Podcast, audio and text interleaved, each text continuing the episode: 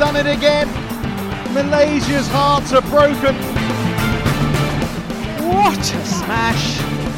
How on earth did he get that back? Love all. Play. Und da sind wir wieder. Herzlich willkommen zu Shuttle Talk. Heute mal eine komplett dialektfreie Folge zu Beginn und wahrscheinlich auch zum Ende. Ich darf euch recht herzlich willkommen heißen, natürlich im gewohnten Zweiergespann äh, mit Kai Schäfer, der auch frisch wie eh und je wirkt und ja, eine, auch eine weitere Woche, ähm, eine seltene Woche, wo er sich aus Mülheim dazuschaltet und wir nicht über die ganz lange Leitung miteinander verbunden sind. Letzte Woche haben wir ja schon ein bisschen über dein Training oder über die seltenen Trainingsgelegenheiten zu Hause gesprochen. Wie ist es so? Und äh, hast du auch ein bisschen mit den Temperaturen zu kämpfen oder bist du jetzt das eh viel, viel Schlimmeres schon gewohnt? Ja, hallo erstmal. Also ich glaube, mit den Temperaturen habe ich kaum Probleme, aber eher so ein bisschen Heuschnupfen hat mich dann vor allem am Wochenende, als ich mal ein bisschen Zeit außerhalb der Halle verbracht habe, hat mich das erwischt. Aber Temperaturen muss ich immer noch sagen, alle, alle anderen so, oh, es ist so heiß und ich bin so, oh wow, es ist doch ganz normal. Also ähm, meinetwegen kann es ruhig, kann das Wetter ruhig so, so bleiben. Vielleicht manchmal ein bisschen regnen für die Natur, das wäre vielleicht gar nicht so schlecht, aber äh, die Temperaturen machen mir jetzt persönlich nicht so viel aus. Ist in der Halle in Mülheim auch ganz okay, klimatisiert. Ist ja auch nicht so Nee, viel Fenster. Ne, Ja. ist sehr warm bei euch. Es ist schon, glaube ich, relativ warm. Es, ähm, also wenn man da auch morgens die Tür so einmal richtig aufmacht, um zu lüften, dann merkt man schon, dass draußen vor allem morgens noch auch kühler ist. Und vor allem nachmittags ist dann schon echt auch äh, gut warm in unserer Halle. Ähm, aber ja, mir, mir macht es nicht so viel aus, muss ich sagen. Am schlimmsten war gestern, als ich Uniklausur geschrieben habe. Da war ich in so einem fünften Stock in so einem Gebäude und da gab es keine Klimaanlage. Und da, da habe ich auf jeden Fall geschwitzt, obwohl ich nur, nur so geschrieben habe. Und ich glaube, ich habe auch zum ersten Mal seit zwei Jahren wieder so eine Präsenzklausur geschrieben, wo man so wirklich auch mit meinem Stift schreiben muss. Danach hatte ich echt auch äh, Handgelenksschmerzen. Hast du dann doppelt geschwitzt? Aus Hitzegründen und aus Nervositätsgründen? Ja, Nervosität war, war okay, weil das Thema, Thema habe ich sehr gemocht. Aber ähm, ich habe auf jeden Fall geschwitzt, ja. Und das war mir ein Aber bisschen ich- unangenehm. Jetzt, wo, wenn, ich, wenn wir schon hier über eure, eure Halle sprechen, ihr habt ja Ventilatoren installiert in Mülheim. Ähm, und das wollte ich schon ewig mal fragen. Also es war ja aus, vor allem der Grund, warum da Ventilatoren hängen neben den Feldern, ist ja, um Wind zu simulieren. Und ich habe aber tatsächlich noch nie live erlebt, dass das gemacht oder genutzt wurde. Hast du schon mal ähm, bei den Ventilatoren gespielt, um, um so eine große Halle mit Wind zu simulieren? Nein. Ich glaube einmal zu Juliane Schenks Zeiten noch, als ich mal als Barring in Mülheim war, da haben wir das genutzt. Aber ich glaube, seitdem ich hier in Mülheim bin, habe ich sie kein, habe ich kein einziges Mal gesehen, dass sie, dass sie an waren. Und das ist bei vielen Dingen so, würde ich sagen, äh, die bei uns auch in der Halle sind oder die mal eingeschafft wurden, auch mit einem guten Gedanken. Ähm, in der praktischen Umsetzung werden dann viele Dinge dann doch nicht so genutzt. Und ähm, aber ich habe jetzt auch keine Ahnung, ob das wirklich realistisch ist wenn man, wenn man die anmacht oder ob das irgendwie einfach nur, ja, da hast du ein bisschen Luftzug so. Das habe ich mir schon mal gedacht, war eigentlich eine coole Idee und da war ich am Anfang auch mords beeindruckt, als es so erzählt wurde, ja, und da in Mülheim hat man jetzt Ventilatoren aufgebaut, aber irgendwann habe ich mir schon genau das gedacht. Das ist so, äh, ja, wie so ein, wie so ein äh, Home-Trainer, den man sich kauft, Ja, der dann, der dann ganz schnell nur noch zum äh, Wäscheständer wird. ja, schade, aber äh, mach das doch mal. Frag doch mal, ob du das vielleicht mal ausprobieren kannst. Vielleicht am besten, wenn du gerade von einem Turnier mit einer großen Halle und Wind gekommen bist, um dann mal den Vergleich zu ziehen. ja, wobei unsere Trainingshalle auch ein bisschen Wind hat, weil wir so ein Lüftungssystem haben. Da gibt es manchmal dann echt Gegen- und Mitwind. Ähm, das können wir aber irgendwie nicht beeinflussen, weil die Stadt das irgendwie steuert. Und ich glaube halt, diese Ventilatoren machen keinen großen Unterschied. Und, aber soweit ich weiß, gibt es in Saarbrücken auch Ventilatoren. Nicht so viele, aber da sind, glaube ich, auch an der einen Wand Ventilatoren. Ja, aber auch da habe ich noch nie erlebt, dass die angeschaltet wurden, ehrlich gesagt. Aber wenn wir schon bei äh, Hallen mit Wind und, und großen Hallen sind, ähm, lass uns doch gleich einsteigen mit Indonesia Open, die jetzt vor ein paar Tagen zu Ende gegangen sind. Wir letzte Woche ja schon über den Beginn gesprochen haben. Und ja, es gab ja durchaus ein paar ähm, ja, überraschende Sieger vor allem, auch einiges, einiges Berichtenswertes. Ähm, ich hatte ja zum einen schon bei der letzten Aufnahme war, glaube ich, Akane Yamaguchi gerade rausgeflogen. Ähm, und wo wir schon gesagt haben, es gibt zum ersten Mal kein Finale Yamaguchi Anseong. Und kurz darauf hat es auch tatsächlich Anseong erwischt nach, äh, ich hatte mal nachgeguckt, 13 Siegen in Folge. Äh, die erste Niederlage mal wieder. Und dadurch ein, ein ganz, ganz neues Finale dieses Jahr mit Chen Yufei und Carolina Marin. Hast du das ein bisschen verfolgt, die Damen-Einzelwettbewerbe? Habe ich tatsächlich äh, verfolgt, ja. Und äh, war nicht überrascht, dass Anziehung irgendwann mal verloren hat, weil so gut sie auch ist und ich würde sagen, sie ist, glaube ich, immer noch die best, also aktuell, glaube ich, die stärkste Spielerin der, der Welt, aber sie hat sehr viel gespielt und sehr viel gewonnen. Und wenn man sich, also man verklärt das ja auch immer so ein bisschen, selbst Lin Dan oder Lee Chong Wei haben ja auch mal in einem Jahr Spiele verloren. Ähm, äh, ja. Auch zu deren Zeiten, wo sie absolut dominant waren. Also kein, es gibt ja keinen Spieler, der jedes Spiel äh, gewinnt. In wahrscheinlich keiner Sportart. Äh, zumindest äh, wenn da einigermaßen viele äh, ja, gute, gute Spielerinnen am Start sind. Deswegen hat mich das nicht überrascht. Äh, für sie aber irgendwie blöd, weil es halt jetzt irgendwie das wichtigste Turnier war. Ähm, also vom, vom Prestige und auch von den Punkten, aber ja, ich ja, meine, England hat sie gewonnen. Ja. Aber Chen Yufei äh, ist ja auch, also hat sie ja auch schon beim Südiemann Cup geschlagen. Ähm, ja. Und äh, ja, glaube ich, Chen, Chen Yufei ist jetzt auch, also wenn wir darüber sprechen, wie gut An Jong war, heißt es ja nicht, dass Chen Yufei auf einmal äh, nichts mehr kann. Ähm, und Chen Yufei, muss ich auch sagen, ähm, so die letzten Monate vor allem nochmal extrem sympathischer geworden. Ähm, so, weil sie ist vielleicht nicht die große Entertainerin auf dem Feld, aber so in ihren Interviews, die sie gibt, äh, finde ich sie extrem, extrem bodenständig, extrem höflich, extrem ähm, viel Respekt zollt sie ihren Gegnerinnen ähm, und sagt äh, auch Dinge, die sie von anderen Spielerinnen abschauen kann. So zum Beispiel bei Marien hat sie gesagt, ja, dass sie es beeindruckend findet, dass Marien nach diesen ähm, starken, Ver äh, starken Verletzungen immer wieder zurückkommt und jetzt auch wieder auf diesem Niveau ist und solche Sachen, ähm, finde ich, äh, ist Jennifer sehr, sehr sympathisch. Ja, wir hatten ja auch schon vor ein paar Folgen ähm, mal über ihr Interview gesprochen, wo sie meinte, dass sie nach Olympia, nach dem Olympiasieg auch massive Motivationsprobleme hatte und das auch äh, psych psychisch sehr, sehr schwer war. Ja, bin ich voll bei dir. Carolina Marin kommen wir gleich sicher auch noch dazu. Ich habe noch gerade nachgeguckt. Anse Jong hat dieses Jahr allein schon 48 Spiele gemacht. Mhm. Ähm, das heißt, wir sind gerade mal so über die Hälfte des Jahres, ähm, wir sind noch nicht mal bei der Hälfte des Jahres angekommen. Und das ist schon eine extreme Zahl an Spielen. Auch wenn ich, ich finde mal, wenn man dann so die, die beste Winning Percentage Statistiken anguckt, dann sieht man auch, dass es früher ja, sowas gab es ja überhaupt nicht. Da waren ja meistens dann so Lee Chong Wei, Lindan, die hatten vielleicht im gesamten Jahr 50, 55 Spiele.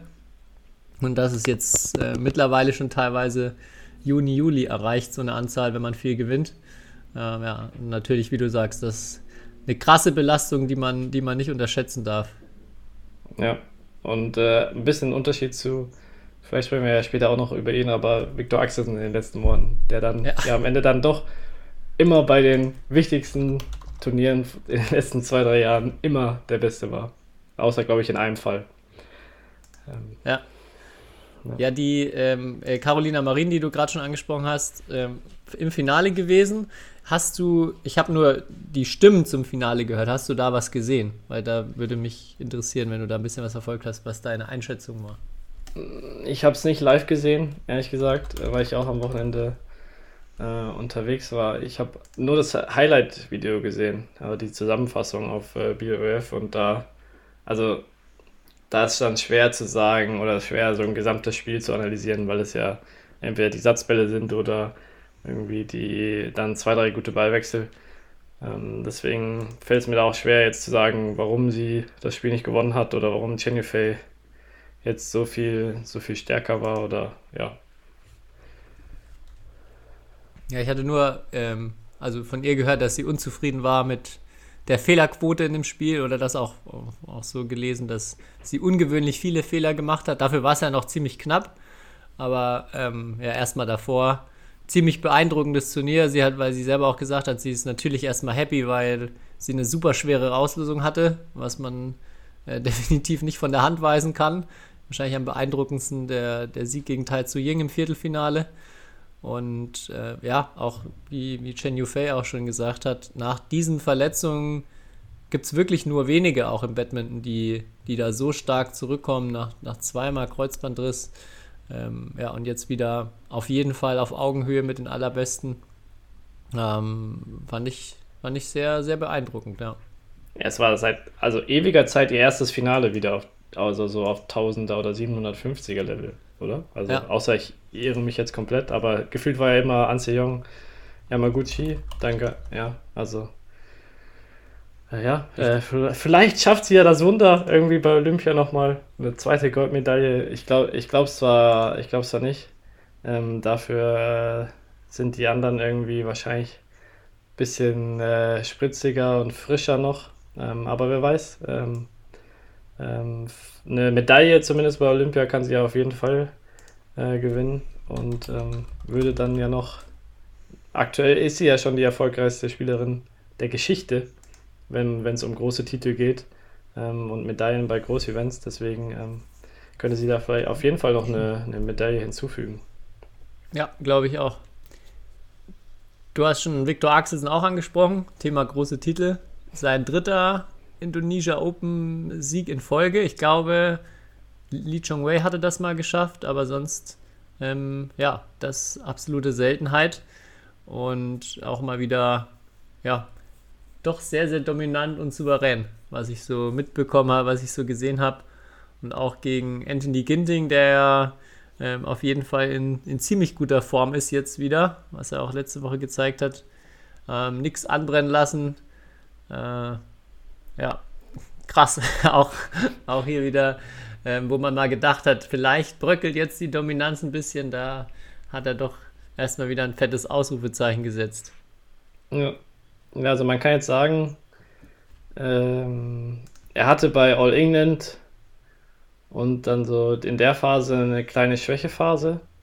Ähm, oder da hat er nicht so gut gespielt, aber sonst hat er dieses Jahr jetzt immer, wenn es, also bei den Tausendern halt dann doch wieder gewonnen. Und so, ich glaube, die Statistik ist ja auch verrückt irgendwie von den letzten. Es waren auf jeden Fall über 10 äh, Level 1000er Turnieren. Hat er, nur, hat er nur eins nicht gewonnen. Ähm, was ich finde halt äh, ja irgendwie überragend ist. Ähm, ja. Das muss, also das muss man sich halt irgendwie mal vorstellen. Ähm, also, ja, der, es wirkt so, als äh, wäre halt immer noch, ähm, ja, so, dass, wenn es gilt, ist er halt, ist er halt der Beste. Vielleicht schafft das halt nicht mehr so ein ganzes Jahr. Also das letzte Jahr vor allem war halt extrem auch. Und ich habe ja schon habe ich auch die letzten Monate immer gesagt, das ist eigentlich ja schwer zu wiederholen. Ähm, so ein Jahr, weil das, also, wenn man sich anschaut, was der, da war ja auch so gefühlt wie Anse Jung in jedem Finale oder und hat dann halt noch 90% der Finals gewonnen. Ähm, das ähm, ist, ist vielleicht schwierig. Ähm, dafür wird er wird ja jetzt auch irgendwann auch ein bisschen älter. Äh, darf man auch nicht unterschätzen. Also ich glaube, er muss sich halt auch vielleicht ein bisschen diese große Events dann halt auch aussuchen, dass er da in Topform ist und kann nicht vielleicht das ganze Jahr über in Topform sein. Ähm, aber ja, mit dem Sieg eigentlich immer noch der absolute Top-Favorit für WM-Gold dann äh, in, in knapp zwei Monaten. Und ich glaube, ja. das ist ja sein, wahrscheinlich sein, das hat er, glaube ich, noch viel mehr im Kopf aktuell als Olympiagold nächstes Jahr. So wie, wie ich so gehört habe und wie so auch die, das Mindset äh, in Dänemark ist, weil es halt auch eine Heim-WM ist. Ja, vermutlich. Wie viele WM-Titel hat er? Zwei, oder? Er hat zwei, ja. Ja, also da. Ähm, und er hat ja noch ein paar Jahre. Ähm, bin, auch, bin auch gespannt, ob er da Richtung Lindan irgendwann vielleicht sogar kommen kann. Ähm, aber ja, für in zwei Monaten auf jeden Fall, ich denke, klarer Favorit. Es hat auch wieder so ja, man hat irgendwie gar nicht das Gefühl gehabt, dass er, dass er irgendwo ans Limit gehen musste. Er war so kontrolliert wieder auf dem Feld, aus der Abwehr. Ähm, wirkt es so, als ob es, also es sieht so einfach aus, alles, alles zurückzuspielen. Natürlich auch ein bisschen seiner Größe geschuldet. Ähm, ja, aber ich glaube, er hat, kann auch äh, da ruhigen Gewissens jetzt relativ picky sein bei seinen Turnieren und hat, macht sich da jetzt selber auch, glaube ich, gar nicht so einen Druck, jetzt die für ihn dann schon fast, man muss schon fast sagen, kleineren Events, so ein World Tour 500 Turnier äh, oder World Tour 300 Turnier zu spielen, ähm, sondern ich glaube, er kann da guten Gewissens auch sagen, mir geht es jetzt nur um die großen, die ganz, ganz großen Dinger und da will ich, will ich 100% da sein. Ja, ja, auf jeden Fall. Nächste ich habe gerade nochmal nachgeschaut, sorry, ähm, ja. wegen Carolina Marin nur nebenher, die doch ein ziemlich gutes Jahr hatte. Also sie war auch schon in Indonesien äh, im Finale Anfang des Jahres. Orléans hat sie gewonnen, das ist ein bisschen kleiner, aber ähm, hatte, hatte auch ihre Ergebnisse tatsächlich ein bisschen unterschätzt. Ja, okay, aber Indonesien war halt ein 500er, ne? Also, das, das ist ja 750 schon, und 1000er, das, äh, das ja. noch nicht. Ja. Das ist dann schon ein Unterschied, weil dann doch von den Top 10 teilweise nicht alle, alle spielen. Oder halt das irgendwie halt dann in der Phase ist, wo dann das wichtigere Turnier danach oder davor ist und dann vielleicht der, der Fokus halt nicht so auf diesen 500er Turnieren liegt, also von den absoluten Top, Top Stars. Aber klar, ja. dass sie jetzt, sie, sie ist ja immer noch also Nummer, also Top, Top 6 auf jeden Fall in der Welt aktuell. Ähm, ja. Kann nicht ja, du so wolltest noch, glaube ich, gerade was zu, zu Victor ergänzen.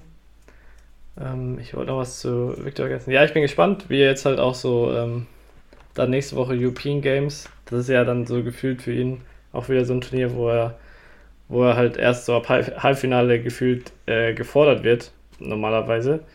Ähm, und äh, ich hatte auch, als ich ihn beim Südemann Cup gesehen habe, da hat er sich ja dann verletzt, aber da hatte ich den Eindruck, da habe ich ihn auch mal oberkörperfrei gesehen, äh, dass er ein absoluter, also physisch nochmal noch mal was draufgelegt hat. So. Ähm, und klar, da hat er sich da verletzt, das kann irgendwie auch immer mal passieren, ähm, aber ich, mein Eindruck war, der hat extrem hart halt auch physisch gearbeitet. Ähm, und vielleicht auch deswegen dann die Monate davor ähm, auch nicht so performt. Und, ja, und jetzt war er raus, aber man sieht ja trotzdem, dass die Grundlage auf jeden Fall ja äh, sehr, sehr gut sein musste, weil sonst könntest du nicht halt eine Verletzung haben und dann so mit einer Woche Training halt so, so gut dann auch wieder spielen. Das wollte ich noch ja. ergänzen. Ja. Also weißt du was von Christo Popov, der sich ja auch jetzt verletzt hat? Es sah, finde ich, echt ziemlich schlimm aus im, im Video. Äh, ich glaube oder habe von ihm gelesen, dass es nicht so schlimm wie befürchtet ist, aber weißt du von dem einen aktuellen Stand? Also, soweit ich weiß, plant der ganz normal nächste Woche European Games zu spielen. Ich hatte tatsächlich vor zwei Tagen mal mit ihm Kontakt und habe ihn auch gefragt, wie es ihm oder mit seinem Fuß und er meinte, es ist, es ist nicht so schlimm und äh, deutlich besser als befürchtet. So. Ähm, hast du da aber das, äh, das Doppel gesehen? Ähm, dass er dann, äh, noch spielen noch, wollte.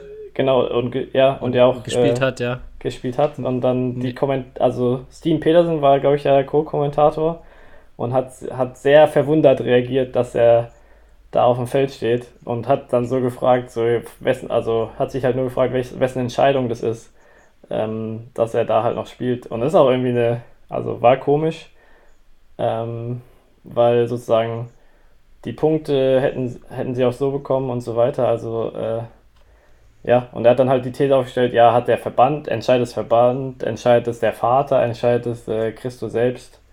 Hm, so wie ich die kenne, äh, oder so wie man sie erlebt, denke ich einfach, die spielen immer. Und äh, auch so. Ähm, Wollte ich auch gerade sagen, aufgeben ist keine Option. Ja, wirklich. Ja. Und das ist auch klar, das ist dann manchmal, denkt man sich vielleicht, ach, äh, jetzt, äh, warum tut er sich das an so? Ähm, aber das ist auch irgendwie, kann auch äh, auf dem, also auf der anderen Seite halt eine Stärke sein. Und äh, bei denen ist es halt wirklich, sagen alle und sieht man irgendwie, die Pop-Offs, die haben immer Lust, halt im Training oder halt zu spielen. Die spielen ja auch extrem viel, reisen extrem viel. Die sind auch nicht, nicht gerade viel zu Hause, äh, spielen dann noch Liga und so weiter. Also, ähm, ja, äh, das ist äh, irgendwie auch beeindruckend zu sehen. Und ich glaube, also ich bin mir relativ sicher, dass sie einfach gesagt haben, ja, warum sollen wir aufge aufgeben, wenn er sich einigermaßen so ein bisschen erstmal bewegen kann? Oder halt es ja, zumindest probieren.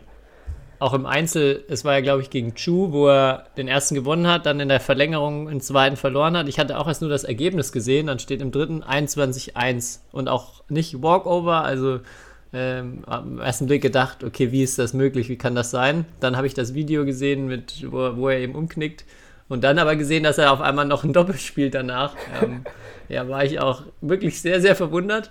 Aber auch wenn man ein bisschen zurückdenkt, vor einiger Zeit hat er ja auch mal gegen Viktor Axelsen ein Spiel gehabt, wo er nach zwei Sätzen, also auch einen Satz gewonnen hat, aber dann im dritten einfach nicht mehr laufen konnte. Ähm, aber mehr aus, aus Müdigkeitsgründen.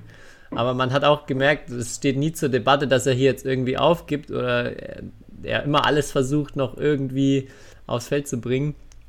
Und ähm, ja, ist, wie du schon sagst, natürlich kann man da, kann man da manchmal fragen, ist das jetzt, jetzt gerade das cleverste? Aber so als Fan ist es natürlich schon, schon erstmal cool, solche Leute irgendwie zu haben, die da so, so für brennen und so eine, so eine Einstellung haben.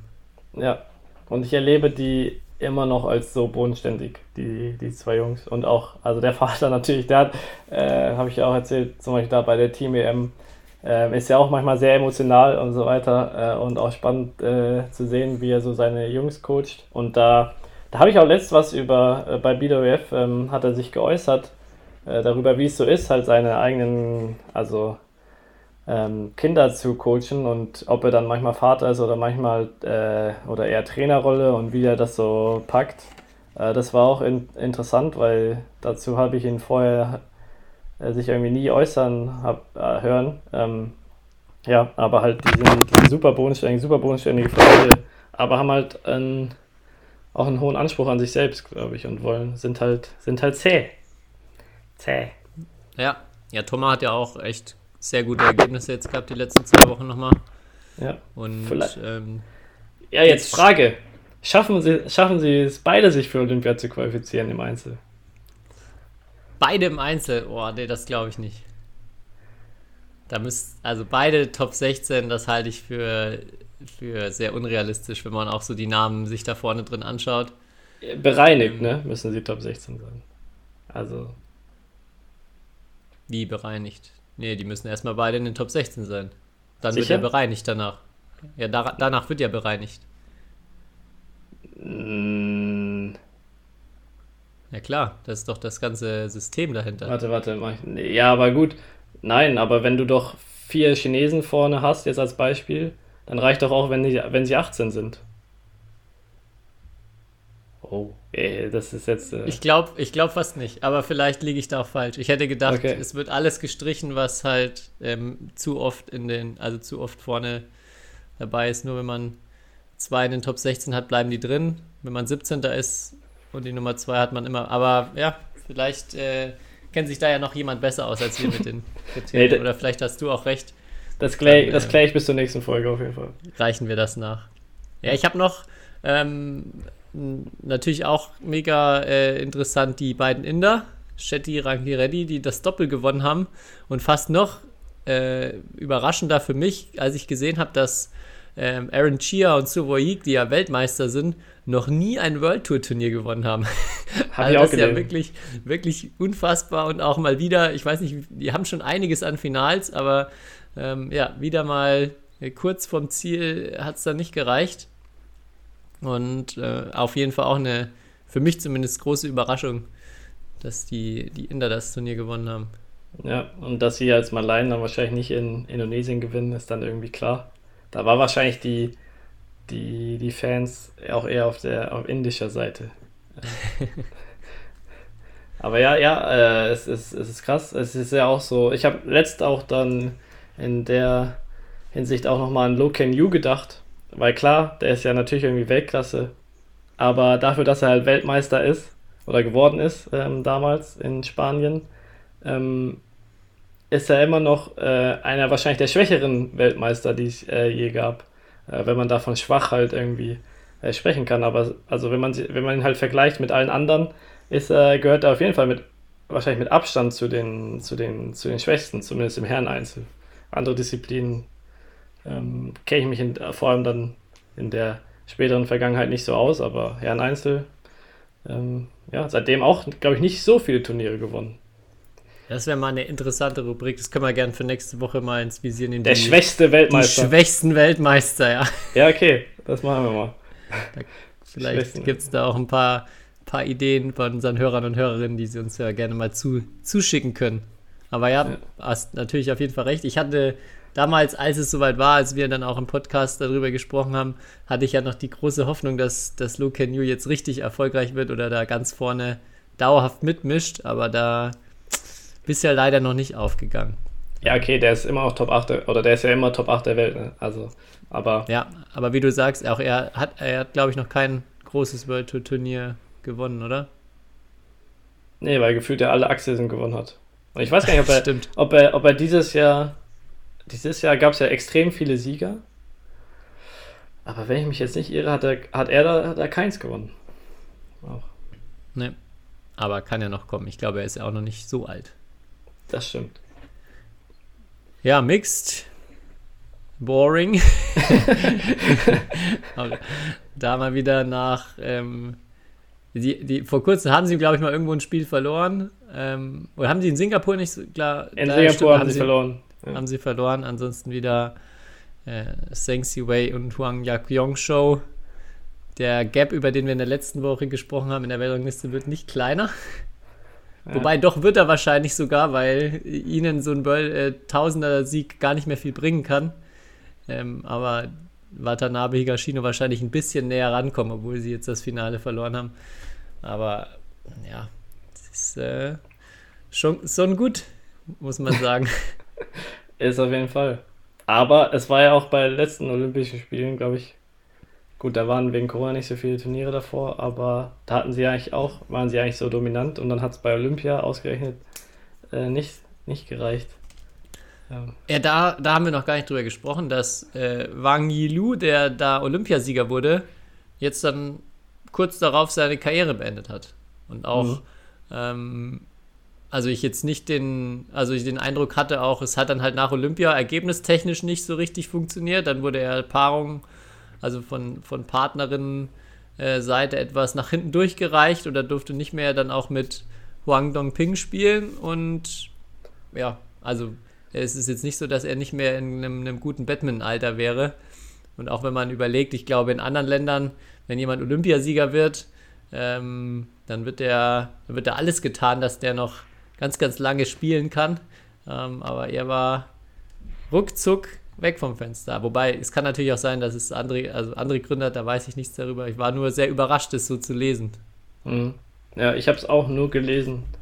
Ähm, aber es haben ja ein paar auch äh, dieses eine, ein, eine thailändische Doppelspielerin, die mit äh, Subsiri, glaube ich, auch eine Medaille geholt hat im Damendoppel.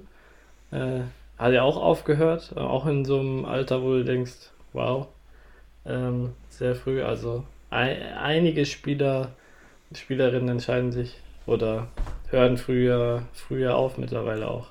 Gibt nicht, Ja. gibt nicht überall so Hans-Christian Wittinghus, muss man, muss man sagen. Ja. Okay. Und Damendoppel haben wir noch natürlich auf dem Programm. Kai, warst du, warst du da ja, wer hat da gewonnen? up to Tobi? date? Die Koreanerin natürlich. Ja, ja, Beck und stimmt. Lee. Und, Aber ähm, Fukushima Hirota auch wieder äh, super äh, vereint äh, aufgetreten.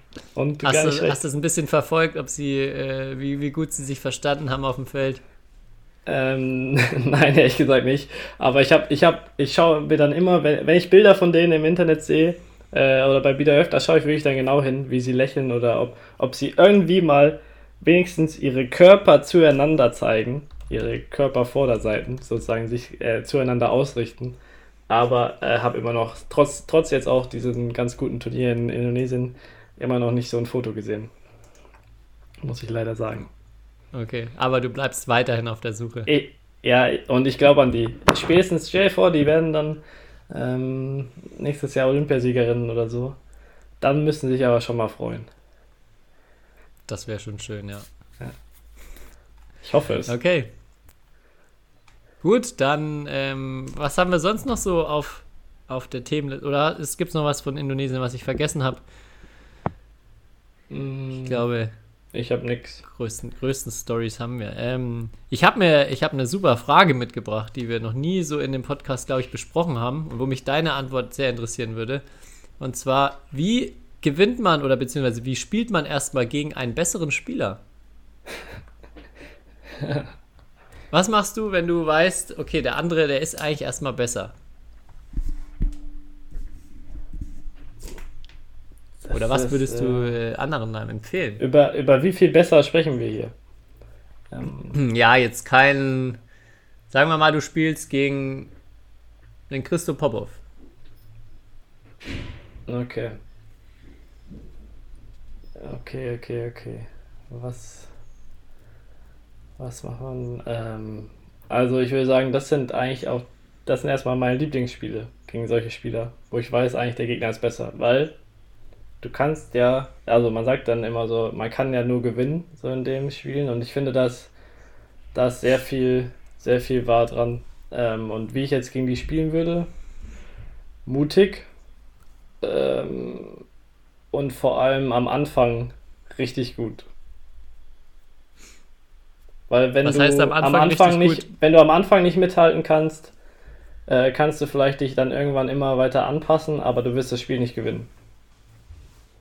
Also wie würdest du jetzt, also hast du denn vielleicht einen konkreten Tipp jetzt, wie man, wie schafft man es richtig gut ins Spiel zu starten?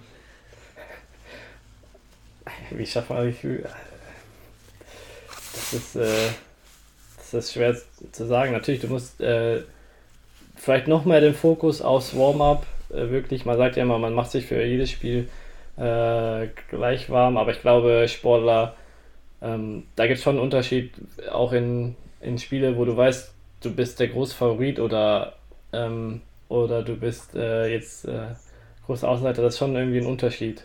Ähm, also der Fokus muss irgendwie und die so, ich will sagen, so die Aktivität im Warm-up ist für mich dann persönlich extrem entscheidend, so dass ich da wirklich schon im Warm-up so, so wirklich auch diese Match-Intensität nochmal extremer irgendwie ähm, ja, hervorrufe und auch mich darauf vorbereite, ähm, dass es halt m, da drüben ein besserer, besserer Gegner kommt.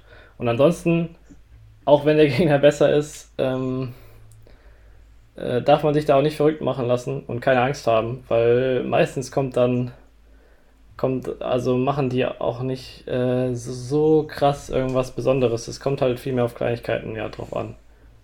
Also wenn du gegen, selbst wenn du gegen Kunderwutz spielst, weißt du, wenn, wenn, wenn ich, weiß ich, wenn ich gut spiele, entstehen da erstmal Ballwechsel ähm, und ähm, ja.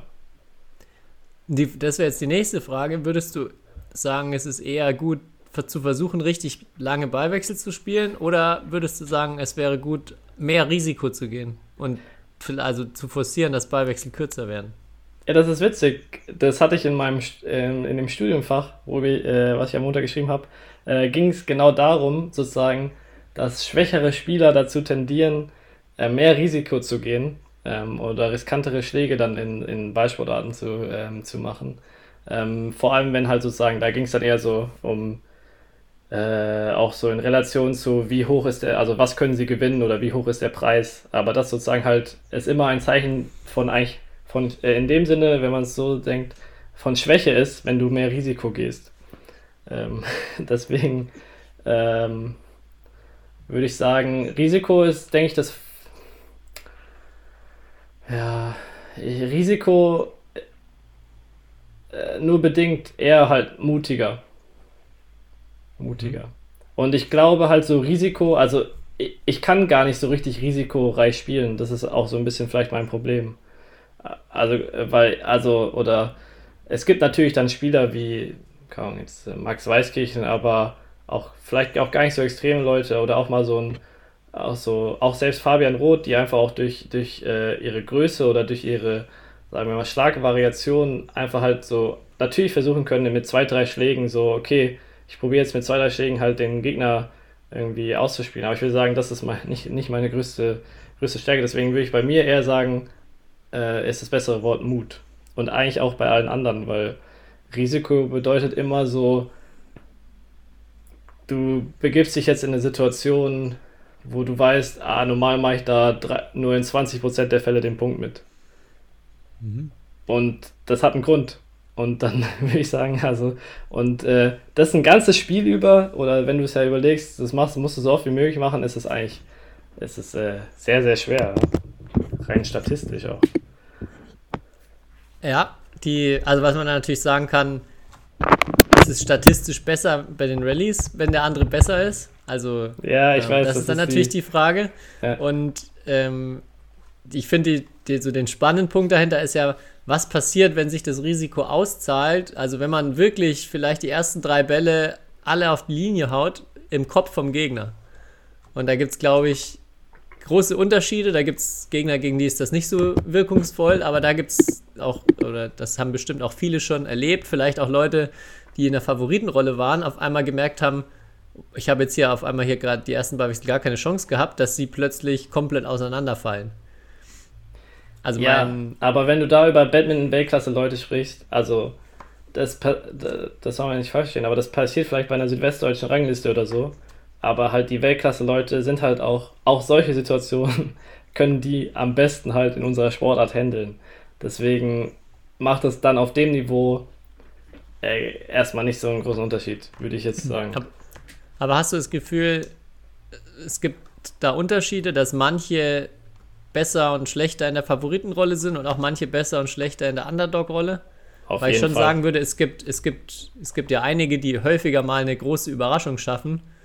Ja, zum Beispiel Brice Leverde, über den wir ja vor einiger Zeit geredet haben, der, der sicher mal Leute geschlagen hat, die normalerweise ganz weit ähm, über ihm stehen oder erstmal ganz klar in der Favoritenrolle waren. Wie, wie ist es denn bei dir? Würdest du sagen, du hast ähm, überdurchschnittlich viele Underdog-Siege erzielt und aus der, aus der Außenseiterrolle Spiele gewonnen? Nein. Nein, weil ich würde auch sagen, es ist ja normal, wenn du 10, 20 Mal Underdog bist, dass du ja trotzdem irgendwie ein Spiel gewinnst. Weil sonst würde man, würde ja immer der Favorit gewinnen im Sport. Äh, Und so ist es nicht.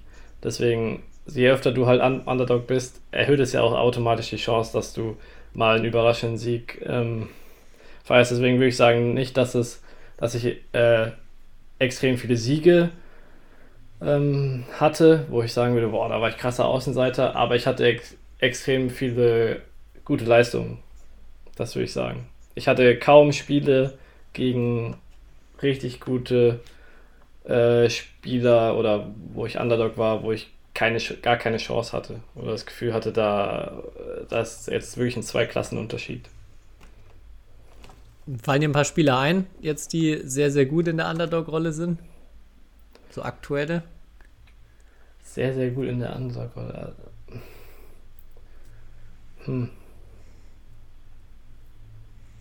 Ja, Leverde. Aber Wittinghus, denke ich, war auch immer ein.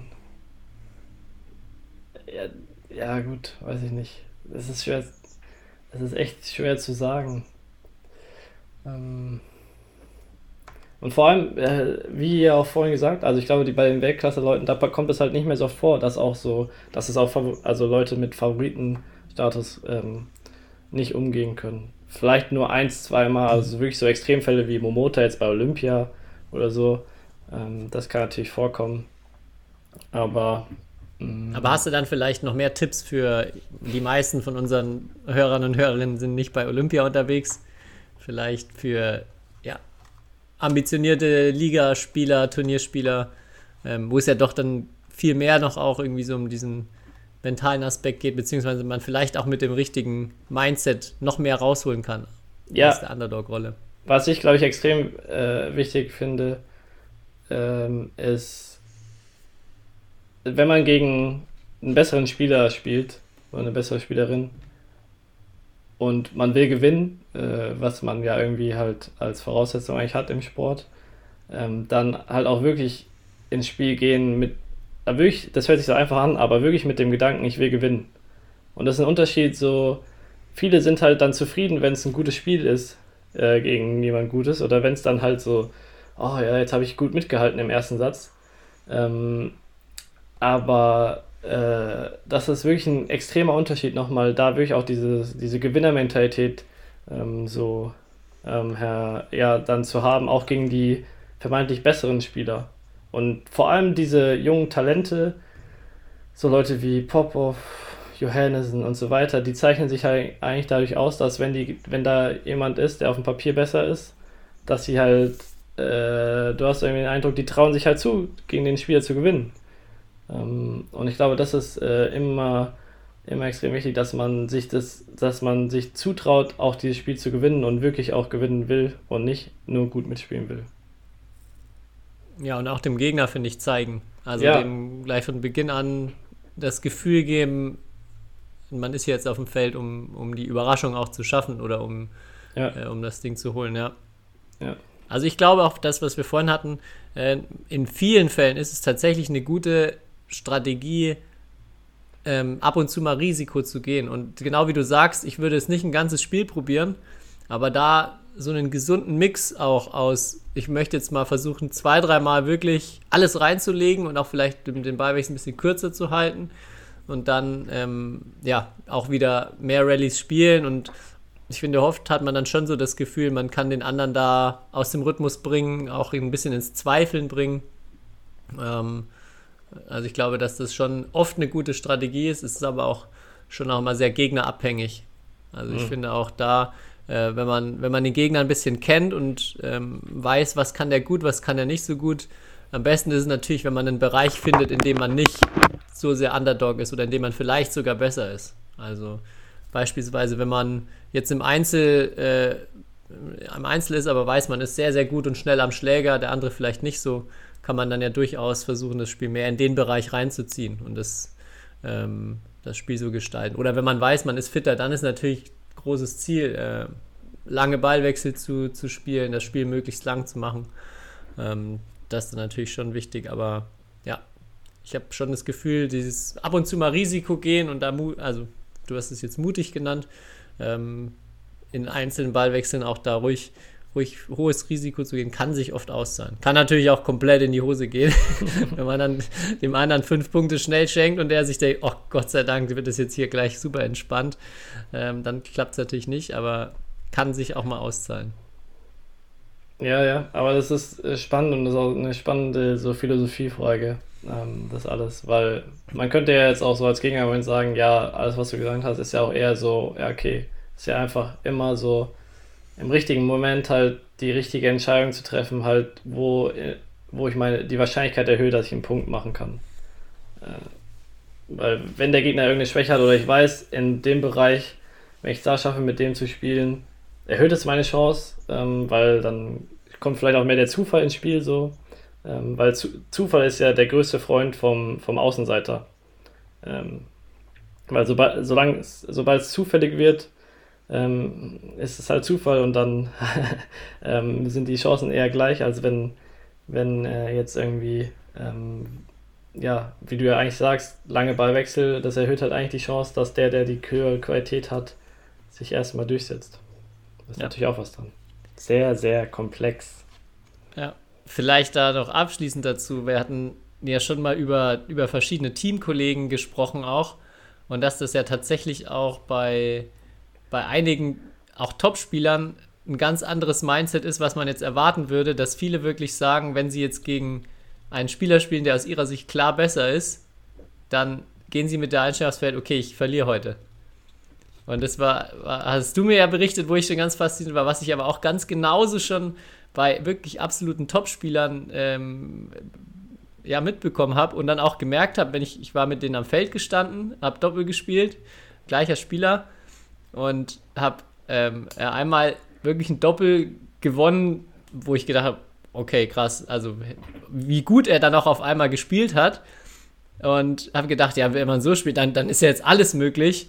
Ähm, nächstes Mal anderes Spiel, auf einmal ganz anders. Also es war es, null Chance und auch vor allem, weil, weil mein Partner einfach klassenschlechter auf einmal oder unter dem gespielt hat, was er davor gespielt hat und auch es ihn gefühlt nicht so interessiert hat. Und dann habe ich ihn irgendwann am Ende der Saison mal darauf angesprochen und äh, dann hat er auch einfach gesagt, so ja, ja, ich wusste, dass wir in dem Spiel eine Chance haben, in dem anderen Spiel haben wir keine Chance.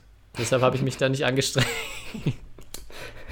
Und das ist echt, das ist echt gerade, das ist wirklich unfassbar, ne? Dass, dass das bei, bei manchen Spielern so, so, so eine Einstellung da ist. Ja, man denkt ja immer, Leistungssportler sind irgendwie, können alles perfekt oder können auch, in, so wie ich ja gesagt habe, in jedes Spiel gleich reingehen oder so. Das können aber die wenigsten. Natürlich, alle arbeiten daran, ähm, aber wirklich schaffen ähm, tun es die wenigsten. Und jetzt ist mir eigentlich auch wieder jemand eingefallen, der gut, gut für Überraschung ist. Ich würde sagen, dein Teamkollege Mischa Silberman ist eigentlich ein guter äh, äh, sozusagen Außenseiterspieler, aber er ist auch ein schlechter Favorit manchmal. ähm, also der kann beides. Der, aber das liegt halt einfach daran, dass sein, dass sein Niveau einfach sehr, sehr schwankt. Aber der hat nicht umsonst schon eine European Games Medaille und eine EM-Medaille, ähm, weil ja. die hat er eher aus einer Außenseiterposition äh, beides äh, erreicht. Ja. Und auch, auch, ich finde, ein Spielstil, der gegen manche Leute halt einfach sehr gut funktioniert und gegen manche halt einfach gar nicht. Ja, genau. Also da, das, da finde ich, sieht man dann auch, ähm, ja, dass es einfach durch die ungewöhnliche Spielweise auch nochmal ein bisschen forciert ja. wird. Ja, aber guter Punkt. Sehr hohe Hochs, aber auch tiefe Tiefs. Ja. Wow, das war mal eine Frage, oder, Kai? Das war super. Da kannst du nächste Woche, kannst du nächste Woche nochmal äh, versuchen, mit einer ebenso guten Frage anzukommen. Okay, werde ich machen.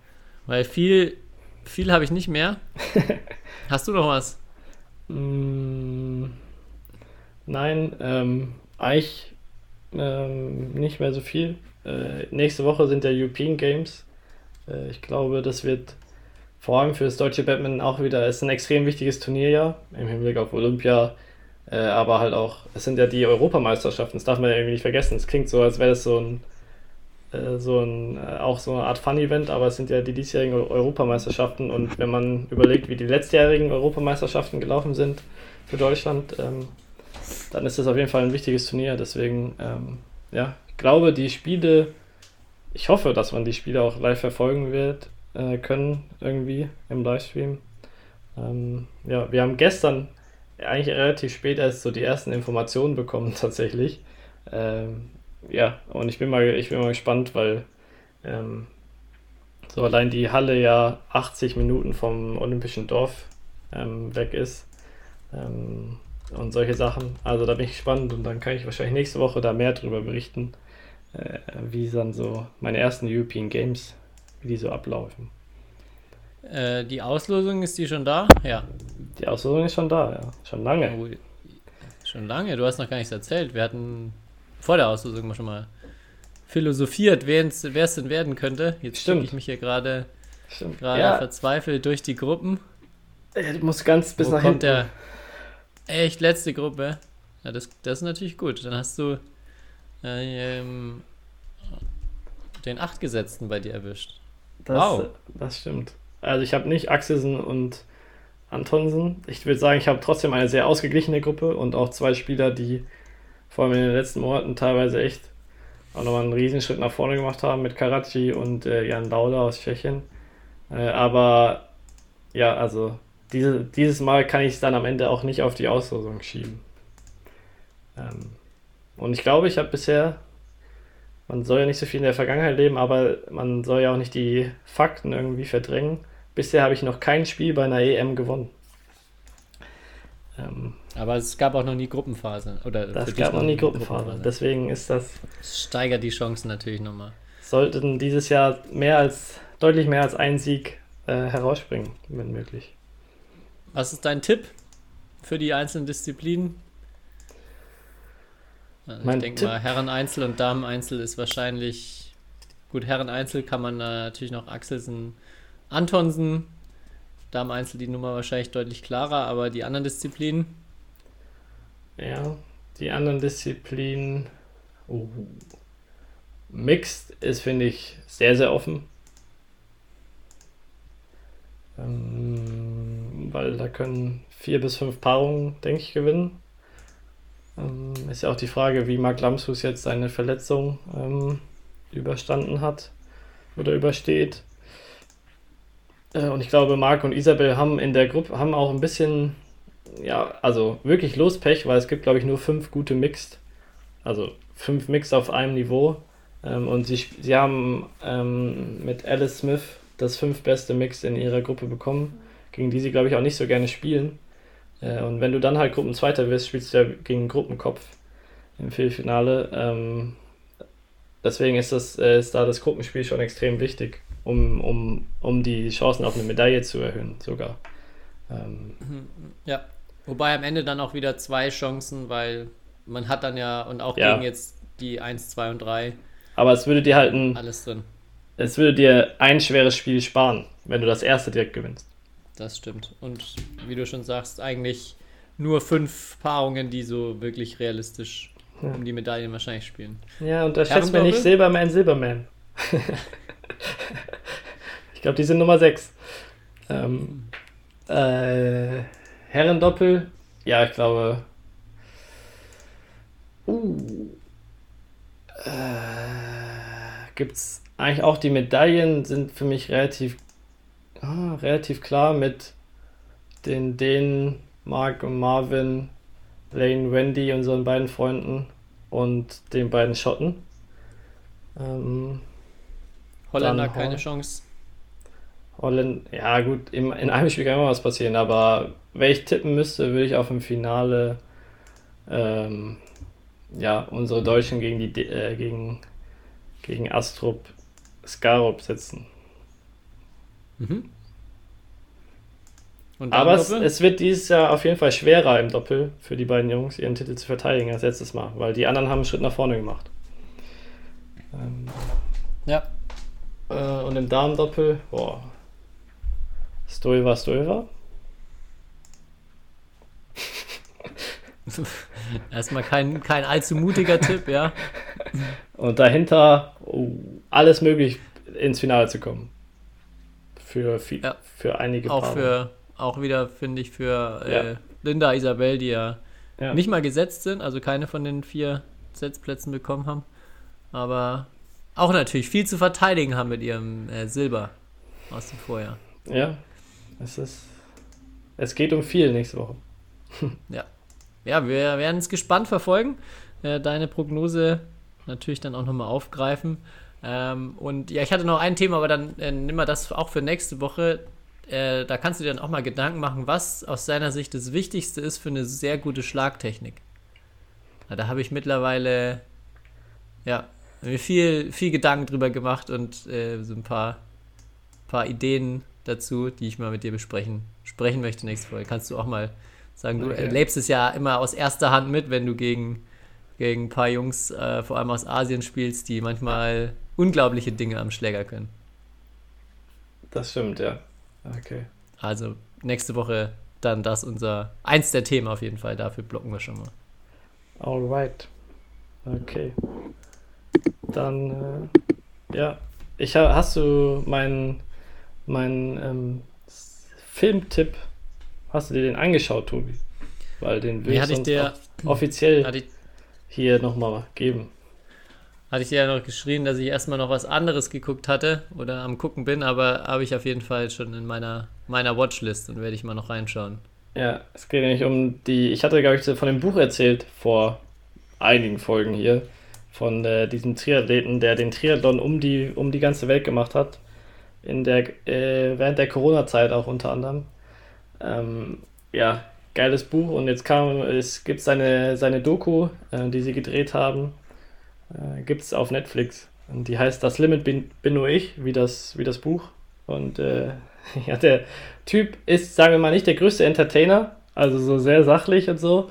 Und so, ähm, ja, aber wenn man jetzt auch die Bilder dazu sieht, ich finde es extrem beeindruckend, was der da macht. Ähm, ja, mit dem Fahrrad durch Russland zu fahren, durch ganz Russland bei minus 20 Grad, ähm, ist, einfach, ist einfach krass. Und da, oder durch Mexiko äh, jeden Tag einen Marathon laufen. Ähm, ja, ist einfach krass. Äh, und da, da gibt es echt gute, gute Bilder. Und da sieht man auch teilweise, wie, wie, schön, wie schön wieder die Welt ist oder wie, wie nett auch Menschen sein können oder wie auch so, so, so, eine, so eine Geschichte irgendwie Leute inspirieren kann. Ähm, das sieht man da auch ganz gut. Und fühlt man sich danach dann wie so ein richtiger Lappen? Nein, danach fühlst du dich so, ja, äh, denkst du dir so, ja, ich muss auch mal meinen, meinen Träumen folgen, eher so. Eher sowas. Okay. Ermutigt dich eher einfach mal vielleicht was, äh, ja, was, an was zu glauben, was als äh, andere sagen würde, das ist ja total unrealistisch oder das ist verrückt. Ja, ich, aber ich muss auch sagen, dieses, wenn, ich, wenn ich mir denke, oh Gott, bin ich ein Lappen, dann ermutigt mich das auch, was zu machen. Okay. Das, ist, das ist auch ein Gefühl, in dem ich dann meistens äh, deutlich mehr Sport oder Aktivität folgen lasse oder mehr, Ja. äh, mehr Aktionen. Ja, cool. Ich bin gespannt. Werde ich mir auf jeden Fall angucken. Ich habe noch eine ganz wichtige Sache in eigener, äh, eine, ja, eine, ein Ding in eigener Sache für übernächstes Wochenende. Und zwar ähm, habe ich, äh, glaube ich, schon mal kurz, äh, kurz erzählt, dass es in Obernzell, das bei Passau gelegen, also für viele jetzt hier in Deutschland eine sehr weite Anreise, vielleicht für einige ja nicht so, ähm, ein Air-Badminton-Turnier geben wird, die zweite Edition. Und ich habe mich dazu entschlossen, da mitzuspielen. Yes. Weil ich wirklich, wirklich, äh, ich muss es jetzt einfach mal ausprobieren, wie das Ganze so im Wettkampfmodus ist. Und vor allem diese spannende Frage, wie viel bringt es, ein ganz guter Badmintonspieler zu sein? Weil ich würde jetzt mal vermuten, da sind äh, äh, viele Vereinsspieler, die aber deutlich tiefer erstmal ähm, spielen als ich. Könnte mir aber auch vorstellen, dass mir das gar nicht so einen wirklichen Vorteil bringt. Und das äh, möchte ich auf jeden Fall herausfinden, gepaart mit einem äh, hoffentlich sehr sonnigen, coolen Tag. Das Ganze wird am Freibad stattfinden mit Musik, mit Grillen, mit ähm, ja, allem, was man so glaube ich, für ein gelungenes Beach äh, äh, benötigt. Und bin da jetzt schon sehr, sehr gespannt, habe aber noch ein Problem, äh, weil ich jetzt so kurz entschlossen bin, fehlen mir noch Partner oder Partnerinnen. Also man kann da gerne auch gemischte Doppels und Triples äh, machen. Also es wird Doppel und Triple gespielt. Und ähm, ja, da bin ich jetzt auf eure Unterstützung angewiesen. Vielleicht gibt es ja jemanden, der sagt, ach ja, 1. Juli habe ich auch noch Zeit und ähm, äh, hätte Bock da mitzuspielen und dann auch an meiner Seite dazu spielen, dann könnt ihr mir gerne schreiben. Und ich würde die bevorzugen, die die weiteste Anreise haben. Also wenn da jemand sagt, jetzt aus Kiel, klar, kein Problem, steige ich die, die 1000 Kilometer ins Auto, äh, dann äh, würde ich sagen, ist der Platz sicher gebucht. Aber ich freue mich über jeden, der, der, der sich vielleicht meldet, der da auch mit dabei ist und ähm, ja, bin extrem gespannt auf die Erfahrung dort. Also Leute, kommt alle nach Obernzell, äh, hört sich gut an. Und ähm, ja, machen wir Schluss für heute, oder Tobi? Ja, können wir gerne machen. Ich habe aber noch einen, äh, einen, einen Wunsch fürs Ende der Folge. Ähm, und zwar haben wir ja schon damals dir ein paar ganz wichtige Facts äh, rübergebracht mit, warum der Fruchttiger Fruchttiger heißt und so. Ähm, würde ich gerne äh, auch häufiger machen. Zum Ende der Folge nochmal so ein bisschen off-topic. Ähm, solche Sachen zum, einfach mal zum Nachgrübeln, zum Nachdenken geben. Und eine Sache, die mich wirklich äh, ja jetzt schon sehr, sehr geprägt hat die letzte Woche. Mir wurde gesagt, der Mann vom Kentucky Fried Chicken Logo, den kennst du ja sicher auch, oder? Dieses, dieses Gesicht. Der, und der hat unter seinem Kopf hat er so eine Schleife. Und jetzt, wenn man sich aber vorstellt, dass diese Schleife sein Körper ist, dann sieht man nie wieder was anderes, außer einen kleinen Körper mit einem riesigen Kopf oben drüber. Und ähm, ich hoffe, dass es euch jetzt auch allen geht wie mir, dass ihr, wenn ihr dieses Logo seht, das jetzt mit ganz anderen Augen seht. Okay. Und ja, mit, mit, mit, mit, dieser, mit diesem Info, äh, Input äh, möchte ich euch in eine schöne Woche entlassen. Vielen Dank, Tobi. Immer gerne. Ciao. History is made. Lin Dan has done it again. Malaysia's hearts are broken. What a smash! How on earth did he get that back?